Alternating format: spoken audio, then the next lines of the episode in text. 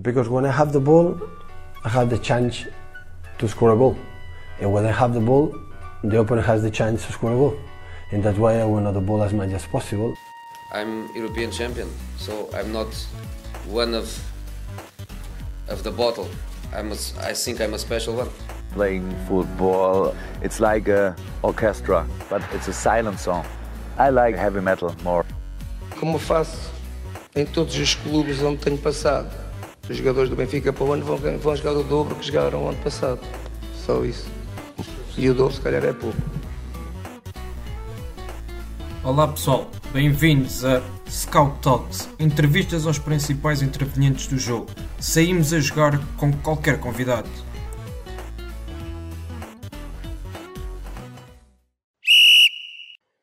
Estamos de regresso para mais uma edição do Scott Talks e hoje tenho comigo um convidado brasileiro, Alan Hall, 41 anos de idade e é mais recentemente o promovido à Série A do Campeonato Brasileiro. Alan, bem-vindo, obrigado por ter aceitado o nosso convite e também dar os parabéns por esta conquista. Obrigado, a gente fica feliz, fica orgulhoso, um trabalho que foi muito bem feito e muito bem finalizado muita dificuldade, né? Como vocês devem acompanhar, o campeonato brasileiro da Série B, assim como da Série A, mas o da Série B é muito competitivo também, um, campeonato de muita força física, de muita entrega, de muita intensidade e que a gente conseguiu aí levar o Cuiabá depois de 35 anos sem participar de uma Série A, a, a novamente a elite do futebol brasileiro. O Alan subiu o Cuiabá, portanto, à Série A e já iremos a esse tema mais à frente.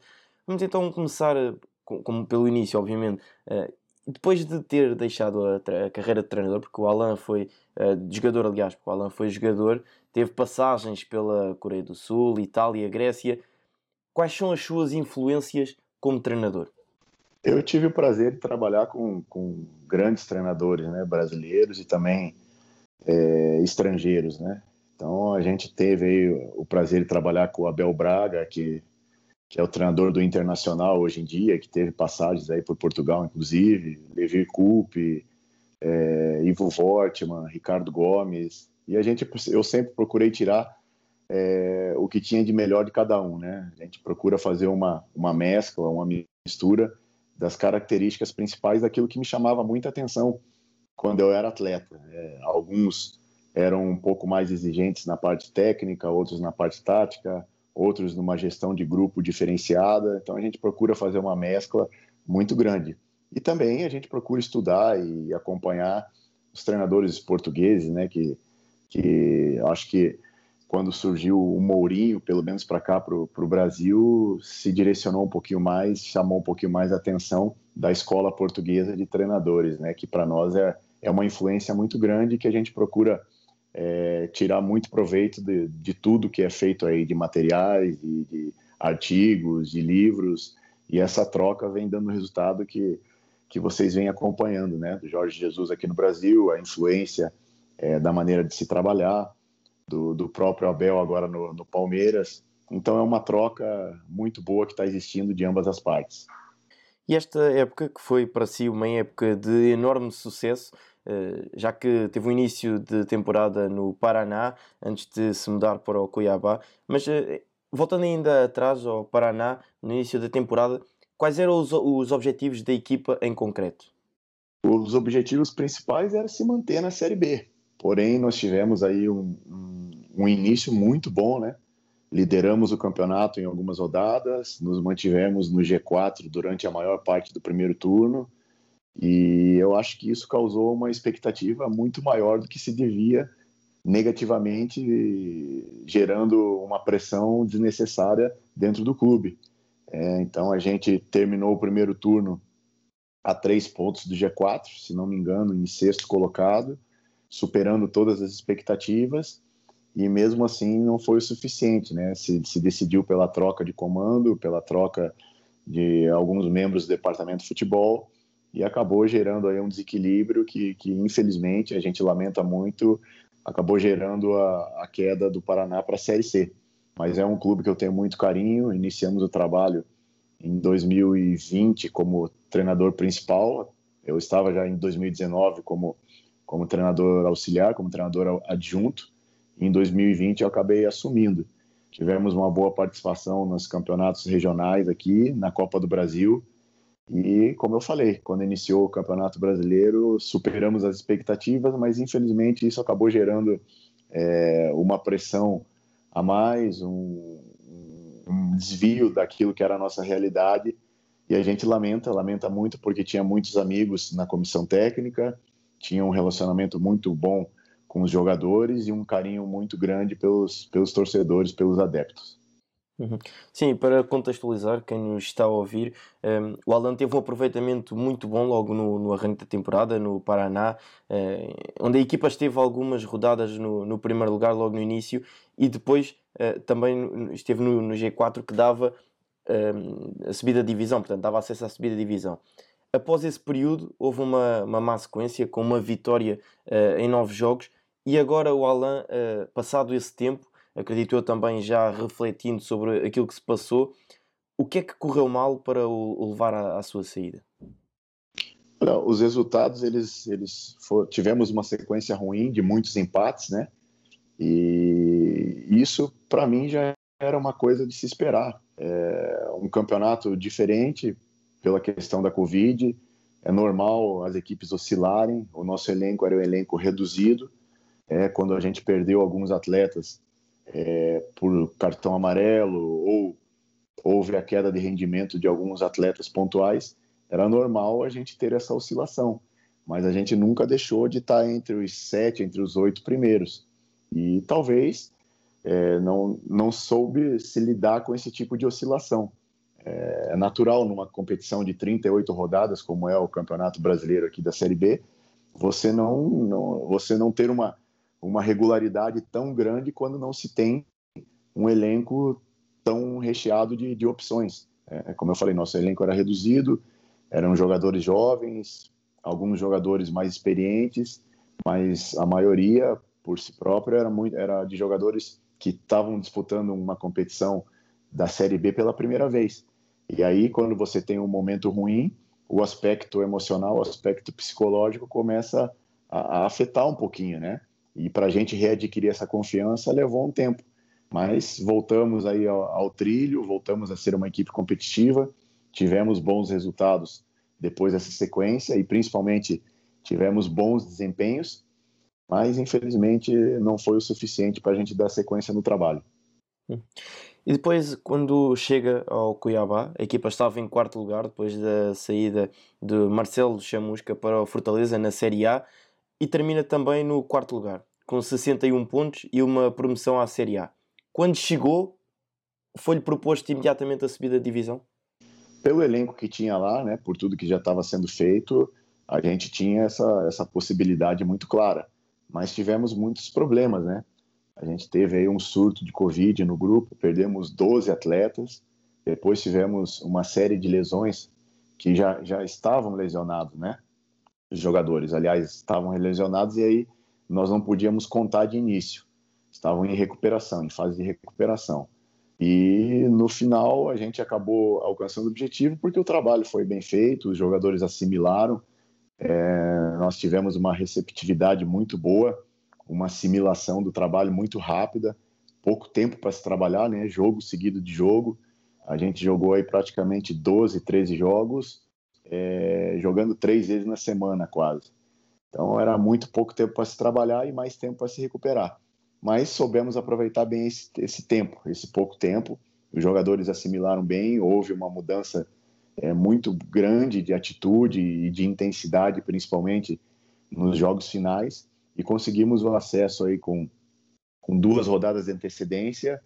E aí, quando se, se, se garantiu o acesso, é natural que o jogador se preocupe mais em comemorar do que propriamente em se preparar para a competição, mas se fosse numa situação normal, com certeza esses dois últimos jogos aí a gente terminaria em terceiro lugar aí bem próximo do segundo, até porque o primeiro e o segundo colocado estavam numa numa distância muito grande de pontos.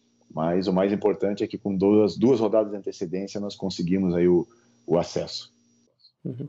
Sim, foram 19 jogos oficiais com 8 vitórias, 3 empates e 8 derrotas tendo um aproveitamento de 50% dos pontos conquistados, uh, terminando assim no quarto lugar. Na Copa uh, ficou pelos quartos de final, onde foi eliminado pelo Grêmio, que é, em todo o caso, o finalista da, da Copa do Brasil. E eu gosto de perguntar aos treinadores, quando chega ao final da temporada, como é que analisam o seu desempenho. Portanto, como é que o Alain, olhando para, para aquilo que foi a sua prestação enquanto treinador do Cuiabá esta temporada, como é que analisa o seu desempenho? Ah, muito positivo, né? não só pelo objetivo conquistado, mas pelo rendimento.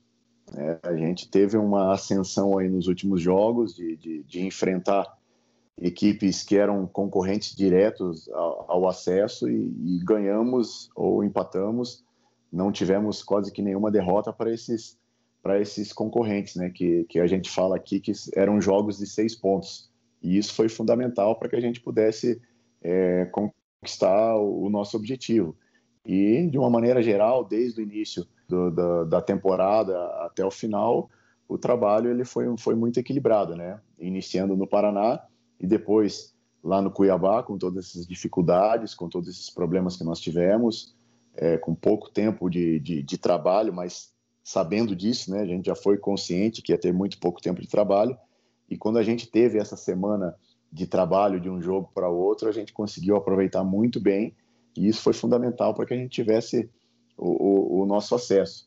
Então eu, eu, avalio como muito positivo, né? não só pelo resultado em si, mas pelo desempenho das equipes, pelo, pelo rendimento, pela maneira que a gente conseguiu conduzir o grupo, da maneira que o grupo assimilou e, e principalmente o desfecho que a gente teve em cima de tudo isso que a gente fez juntamente com os atletas, que foi é, um trabalho vitorioso e um trabalho muito consistente de dia a dia.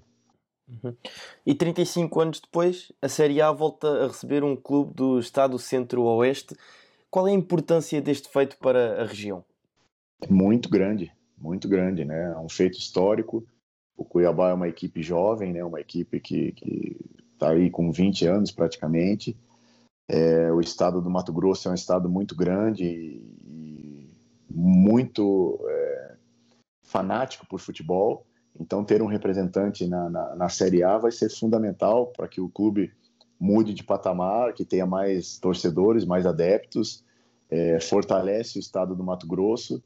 É, é um feito histórico para o clube, para nós profissionais, e a gente fica feliz em estar tá gravado aí na, história do clube para o resto da vida né? e fazer parte de um, de um objetivo conquistado tão grande para um estado todo, né, para uma cidade de Cuiabá, mas para o estado do Mato Grosso todo, isso é muito gratificante para todos nós. Uhum. E o clube passou por eh, algumas dificuldades, mas tem conseguido várias subidas no, nos últimos anos. E na segunda época, na Série B, conseguiu a promoção à Série A. Como são as estruturas de um clube desta dimensão e também o que foi necessário para colocar o clube na elite do futebol brasileiro? É um clube que tem, tem uma maneira de, de, de ser gerido que é um pouco diferente dos clubes habituais aqui do Brasil. Né? É um clube empresa, é um clube que é uma família que, que gere, é uma família que administra, é um clube que paga e cumpre seus compromissos rigorosamente em dia. É um clube que tem uma estrutura muito boa, que tem o seu centro de, de treinamento, que ainda está investindo nessa, nessa situação de melhorar a sua infraestrutura. E pelo pouco tempo né, que está aí no, no, no, futebol brasileiro, tendo aí três acessos praticamente consecutivos, é algo que vai fortalecer ainda mais, né? Eu acredito que o primeiro objetivo aí na sequência para a Série A deve ser, tem que ser se manter, né? se, se, se fortalecer no cenário nacional, na elite do futebol brasileiro, e aí aos poucos ir galgando algo mais, mais importante competitivamente, né? em termos competitivos. Mas é um clube que tem tudo aí para para ser um dos grandes do cenário nacional pelo pouco tempo de fundação e pela ascensão que está tendo aí nesse, nesse pouco tempo. Uhum. E para nós portugueses, eh, a questão de dimensão do país, o Brasil enquanto país e as longas viagens que as equipas têm de enfrentar, eh, por vezes causam-nos alguma, alguma confusão. Mas sendo que o clube é de Mato Grosso, numa zona mais interior, uh, em comparação com os outros clubes da, da Série B que uh, se localizam mais no litoral, como é que isso foi uma dificuldade a nível de preparação e rendimento na, nas partidas, já que havia muitas horas de viagem, num contexto que por si só já é muito denso e que representa, ou seja, quanto mais horas de viagem têm de fazer, são menos horas de treino e de preparação. Sim, exatamente. É, foi uma dificuldade, mas pela estrutura do clube, nós viajávamos sempre dois dias antes. É, nós viajávamos aí com uma logística muito boa, é, um investimento que o clube fazia por conta que valeu a pena né, no, no, desempenho das partidas porque é, o Brasil é um país continental, né? Então você para se para se locomover você perde perde muito tempo. Então essa esse investimento que o clube fez por conta, né, de, de se viajar dois dias antes, de você poder treinar já no, no local onde você ia jogar, é, você poder descansar os atletas, isso foi fundamental para que a gente tivesse o sucesso e para que tivesse a, a manutenção do desempenho, né, da intensidade dos jogos, do desgaste então, isso, isso foi um, um ponto muito favorável para a gente. Além disso, né, o departamento físico, o departamento fisiológico, o departamento médico atuando diretamente na recuperação dos atletas. E como eu falei, era mais para a gente recuperar do que propriamente para se trabalhar. Tínhamos muito, muitos treinos em vídeo, né, dentro de sala, mas soubemos aproveitar bem. E quando a gente ia para o campo era justamente para trabalhar o jogo e não perder tempo, mas sim ter um trabalho direcionado. E essa logística de dois dias antes facilitava muito esse tipo de, de trabalho, mesmo na véspera do jogo. E com a subida do Cuiabá à Série A, eh, haverá pela primeira vez na história do Brasileirão, desde que eh, se joga com pontos corridos, uma equipa com um fuso horário diferente do, dos outros. Como é que também o povo brasileiro está eh, a viver esta, esta inovação histórica? É, é, engraçado, a gente brincava até, né? Quando você voltava para casa, você ganhava uma hora a mais. E quando você saía, você perdia uma hora, né? Então, o bom é que você nunca chegava em casa atrasado. e, e, aí a gente sabia lidar bem com isso, né? E vai ser um, um fator diferencial, não só o fuso horário, mas também o clima. Cuiabá é uma cidade muito, mas muito quente, muito diferente do, do resto do Brasil. A gente tem como referência aí Rio de Janeiro, é, Salvador, mas Cuiabá pode ter certeza que é muito mais quente, muito mais é, é, seco, é, como se fosse jogar, como se os clubes fossem jogar na altitude, pela diferença que eles, que eles vão encontrar de clima. Então isso vai ser um fator também que vai, vai beneficiar até certo ponto, obviamente que não é um fator definitivo, mas que vai beneficiar até certo ponto o Cuiabá, porque você trabalha ali no dia a dia, você acaba se acostumando, né, com o calor, enfim, com o horário, com tudo. É, é uma coisa histórica. E vamos ver aí como é que as equipes vão reagir nesse cenário, porque não vai ser fácil. Sim, estaremos cá para, para ver, porque a curiosidade é muita perceber como é que as equipas, os treinadores, todo o departamento de, do futebol, das equipas da Série A, se vão uh, habituar a esta, esta inovação histórica no, no futebol brasileiro. Passando agora para o seu perfil de, de, treinador. Como é que se define enquanto treinador e enquanto modelo de jogo que, que aplica? Ah, eu procuro ter um, um, perfil muito definido, até pelas experiências que a gente teve como, como jogador, né, como atleta. É, como eu falei no começo, eu procurei sempre tirar aquilo que eu achava de mais positivo em cada treinador que eu, que eu trabalhei, mas ao mesmo tempo eu procuro implantar a minha filosofia de, de futebol, minha filosofia de vida também. Eu gosto de, de muita intensidade, gosto de muita organização tática, porém prezo muito o lado humano né, do, do, do atleta. É, eu acho que a gente não pode esquecer isso, que isso é uma coisa fundamental, ainda mais numa situação que a gente viveu de praticamente jogar aí três vezes na semana, o atleta ficar longe de casa, longe da família, você acaba se relacionando mais com, com com os atletas do que propriamente com a sua própria família e eles também. Então, você tendo essa, esse relacionamento bom, esse relacionamento positivo, de cobrança, mas ao mesmo tempo de transmissão de confiança, para que o atleta possa desempenhar o, o futebol, eu acho que é fundamental. Ainda mais o, o, o brasileiro, né, o, latino-americano, que é muito sanguíneo, né, muito, é muito quente, né, vive muito do emocional. Isso acaba sendo é um fator preponderante aí para que as coisas aconteçam. E dentro de campo, eu procuro sempre trabalhar de uma maneira muito intensa. Eu acredito no futebol coletivo, não acredito na, na individualidade. Acho que o lado individual ele aparece se o coletivo estiver bem estruturado. Um depende do outro. É, o, a nossa equipe ela teve uma subida de produção justamente por entender essa filosofia de, de valorizar desde o jogador que de repente tem menos destaque é, tecnicamente ou é, em questão de, de, de, fazer o gol, né?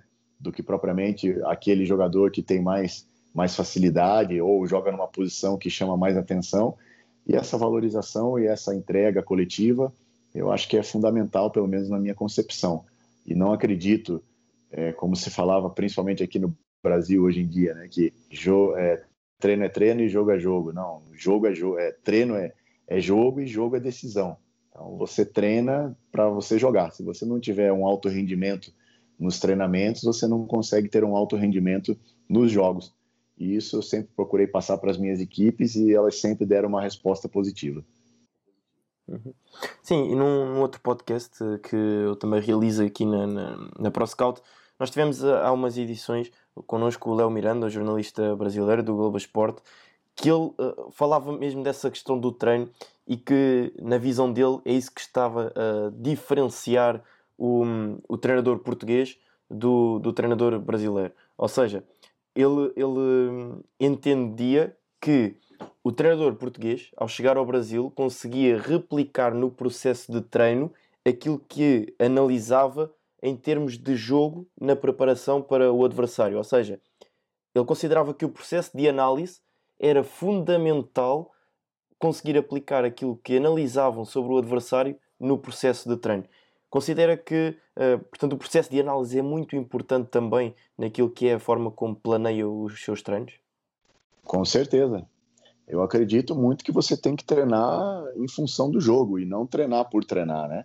Você tem que treinar em cima das suas ideias, você tem que elaborar os treinos em cima daquilo que você visualiza de positivo na tua equipe e aquilo que você precisa para corrigir a tua equipe. É, porque hoje em dia se, se torna muito fácil né, elaborar um treino. Você vai, pesquisa na internet, você tem lá um milhão de, de opções para se treinar. Mas você treinar realmente o que você, o que você precisa corrigir e o que você é, consegue melhorar cada vez mais de positivo é, é o mais difícil. E essa mobilização para o treino é fundamental. Não adianta o treinador ter várias ideias, chegar muito motivado para dar o trabalho se o jogador não dá uma resposta e não acredita naquilo que está sendo feito. Então, essa junção né, de, de você cobrar o atleta profissionalmente, de exigir uma entrega grande é, durante o trabalho, ela vai refletir no jogo. E quando você consegue passar para o atleta aquilo que você visualiza do jogo e ele dentro do campo, dentro do jogo, no dia do jogo, se sente seguro para executar, naturalmente a confiança no trabalho ela vai aumentando. Então isso é, é um diferencial e talvez tenha sido isso que, que, que facilitou muito né, a, o trabalho dos treinadores estrangeiros aqui.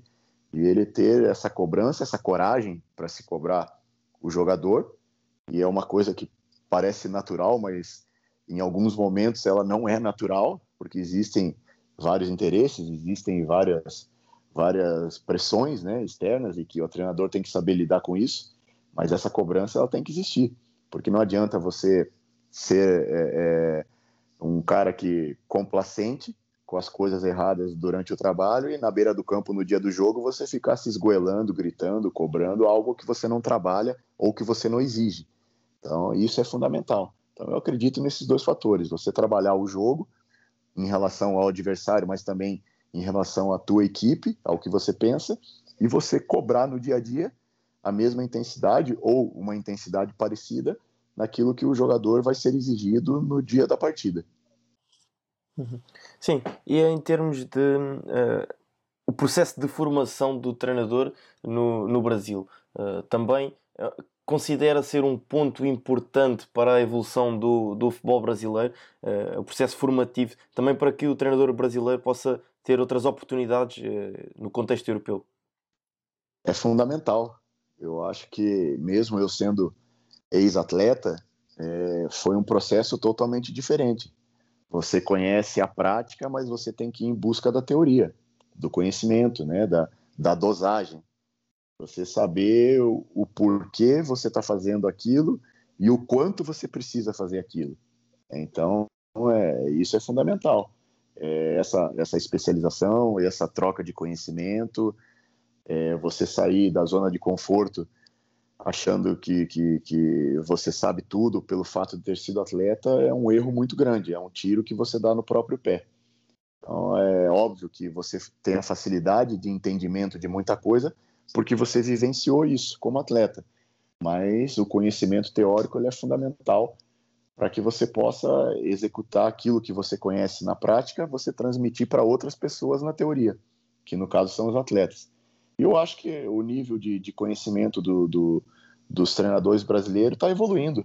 Está evoluindo justamente por essa integração, por essa competitividade positiva dos treinadores estrangeiros que vêm para cá, é, tira todos da zona de conforto, é, possibilita uma troca de conhecimento e uma análise de trabalho maior, e o conhecimento está aí, né, ao alcance de todos.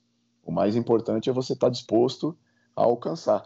Mas eu vejo aqui que, que a, a, as escolas, né, os cursos, eles estão num nível muito bom, estão evoluindo e eu acredito que, que daqui a algum tempo, com o credenciamento valendo de uma maneira geral, não vai dever nada a nenhuma, nenhum outro país aí na questão de formação de treinador. Sim, uma outra área que também está a crescer é a área do, do scouting. Para si, qual é a importância do scouting no, no futebol e também como procura trabalhar uh, essa área nas suas equipas? É fundamental, né? É o scout que vai, vai te dar informação, é ele que vai te municiar é, com detalhes que você não tem como, como abranger pelo fato de você estar preocupado com algumas situações de campo. Essa troca de informações ela é fundamental e o, da, a maneira que eu trabalho são em cima de informações é, de uma maneira coletiva, de uma maneira com toda a comissão técnica, mas as decisões elas têm que ser tomadas pelo treinador. É, as informações estão aí. O que o treinador faz com as informações, aí a responsabilidade é dele. Mas é fundamental é, hoje essa, essa, essa análise, essa, essa troca de, de, de conhecimento entre o scout e, e o treinador para que se fale a mesma língua e que tire proveito daquilo daquilo que é melhor para o rendimento da equipe. Ainda em relação ao Cuiabá, e para fechar este capítulo, ficou surpreendido pela decisão de não continuar no clube e acompanhá-lo à Série A depois de conquistar a promoção? Não, eu acho que a gente entrou num, num, num consenso, acabou o contrato, sentamos para conversar, tivemos algumas conversas. O clube me passou algumas ideias em relação à Série A, eu passei algumas ideias em relação à minha carreira é, ao meu plano de carreira e achamos que no momento o ideal não seria dar continuidade no trabalho. Então foi tanto de um lado como do outro e ao mesmo tempo os dois tinham vontade de, de seguir, mas no momento pela pela situação, pela circunstância do clube, pelos projetos do clube, eu acho que, que a melhor tomada de decisão foi essa de ambas as partes. O mais importante é que a gente deixou as portas abertas para um próximo momento é, saímos com o objetivo alcançado, saímos com, com o Cuiabá na Série A, que era fundamental pelo, pelo projeto que o clube tinha é, nesses 20 anos. Então foi uma coisa meio que natural, né? O futebol ele, ele é muito dinâmico.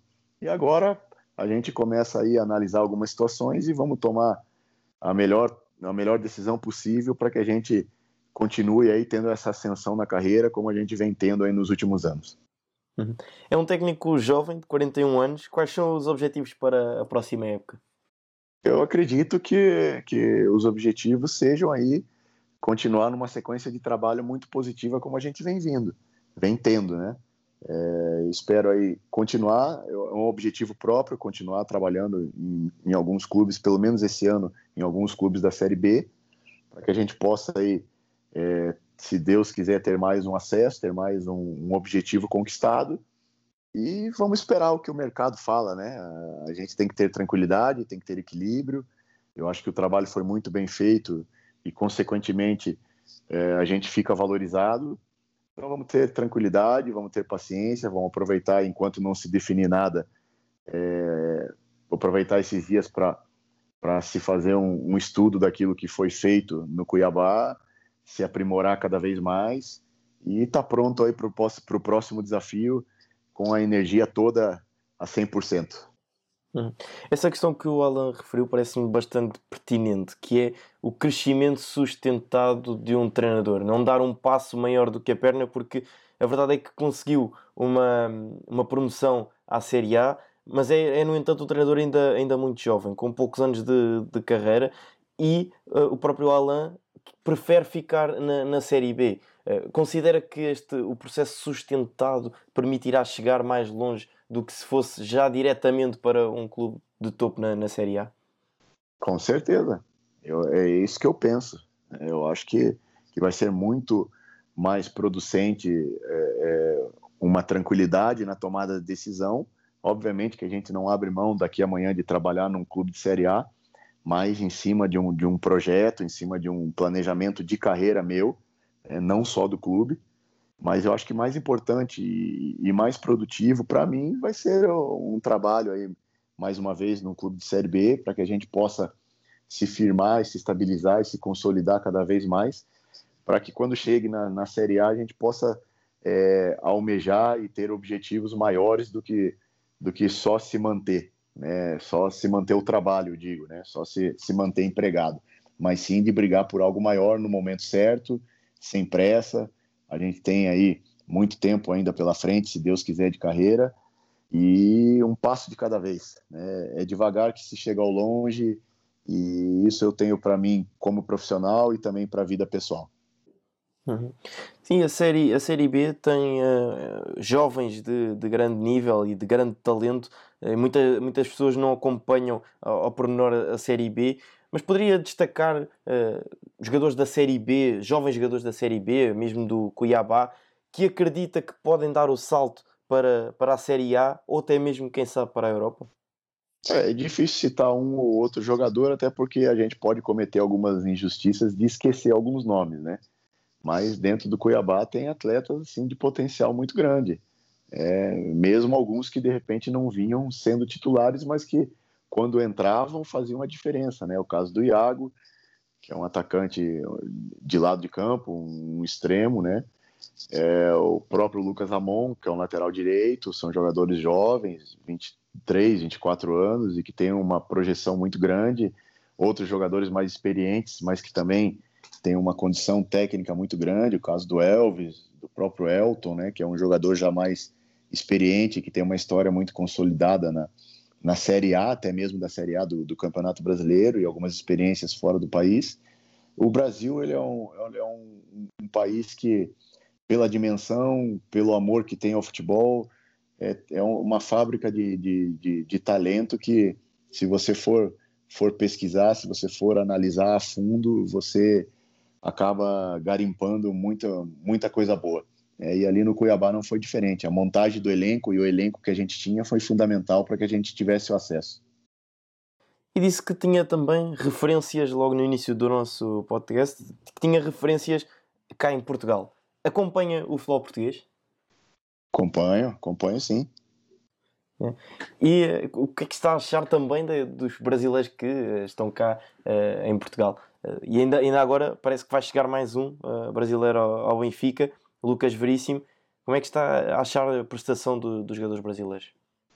Eu acho que, que o Portugal é um, é um mercado muito importante para o jogador brasileiro se formar, terminar uma formação de, de Europa, né, de ter uma adaptação é, facilita pela língua, facilita por sermos um sermos países irmãos praticamente, é, ter uma, uma cultura muito parecida e essa adaptação para o atleta ela é fundamental. É, então, jogadores que estão aí e que saíram de Portugal para outros mercados saíram de uma forma mais consolidada justamente porque é, tiveram, vamos dizer assim, essa, essa adaptação melhor à Europa através de Portugal. E são jogadores de qualidade, são jogadores que, que fazem a diferença aqui, que têm condições de jogar em Portugal, jogar na Espanha, jogar em qualquer país da Europa pelo, pelo talento que tem, pelo trabalho que, que muitos treinadores fizeram em cima desses atletas com uma mentalidade diferente e aí cabe a eles né, essa adaptação o mais rápido possível para poder ter um rendimento parecido com quem tem aqui. E a gente acompanha o campeonato português, é um campeonato muito competitivo, um campeonato muito interessante, é um campeonato é, é, que a gente tira muito proveito daquilo que se vê taticamente das equipes. Então eu, eu gosto muito, gosto muito de acompanhar, tenho uma, um respeito muito grande e uma vontade muito grande aí também de daqui amanhã trabalhar aí no, em Portugal, que é um, é um mercado para treinador que, que é super valorizado e daí saíram grandes treinadores não só para o futebol português, mas para o futebol mundial. Sim, era essa mesmo a minha questão para fecharmos aqui a nossa conversa. Se gostava de poder ter a oportunidade de um dia eh, vir a treinar um clube em Portugal? Sim, com certeza. Eu acho que, como eu falei, pela facilidade cultural, pela facilidade da língua, seria uma, uma experiência muito, muito produtiva, muito interessante. E você tá de perto, né, num, num mercado que é referência para os treinadores, eu acho que seria fundamental. Mas vamos, vamos passo a passo, esperando as coisas acontecerem, que pela, pelo nosso trabalho, com paciência, elas acontecem naturalmente. E é assim que chegamos ao final desta edição, passo a passo, e quem sabe se um dia Alan Hall não treinará um clube em Portugal. Alan, muito obrigado por ter aceitado o nosso convite e por esta conversa de todo muito interessante. Eu que agradeço o convite, a gente fica à disposição. Volto a falar, tenho uma admiração muito grande pelo futebol português, por tudo que, que acontece, que a gente aprende aqui também, e eu tenho certeza que a recíproca é a mesma e fico feliz em estar participando aí de um programa tão importante como é o seu. Ah, obrigado, Alain. Chegamos então ao fim desta edição do Scott Talks. Já sabe, mantenha-se a par de tudo o que vamos produzindo na ProScout em busca daquilo que é o futebol espetáculo. Nós vemos na próxima edição. Até lá, fique bem. Obrigado por nos terem seguido em mais um episódio. Sigam o ProScout nas redes sociais em Facebook, Twitter, Instagram, YouTube e principalmente no nosso site em www.proscout.pt. Até à próxima!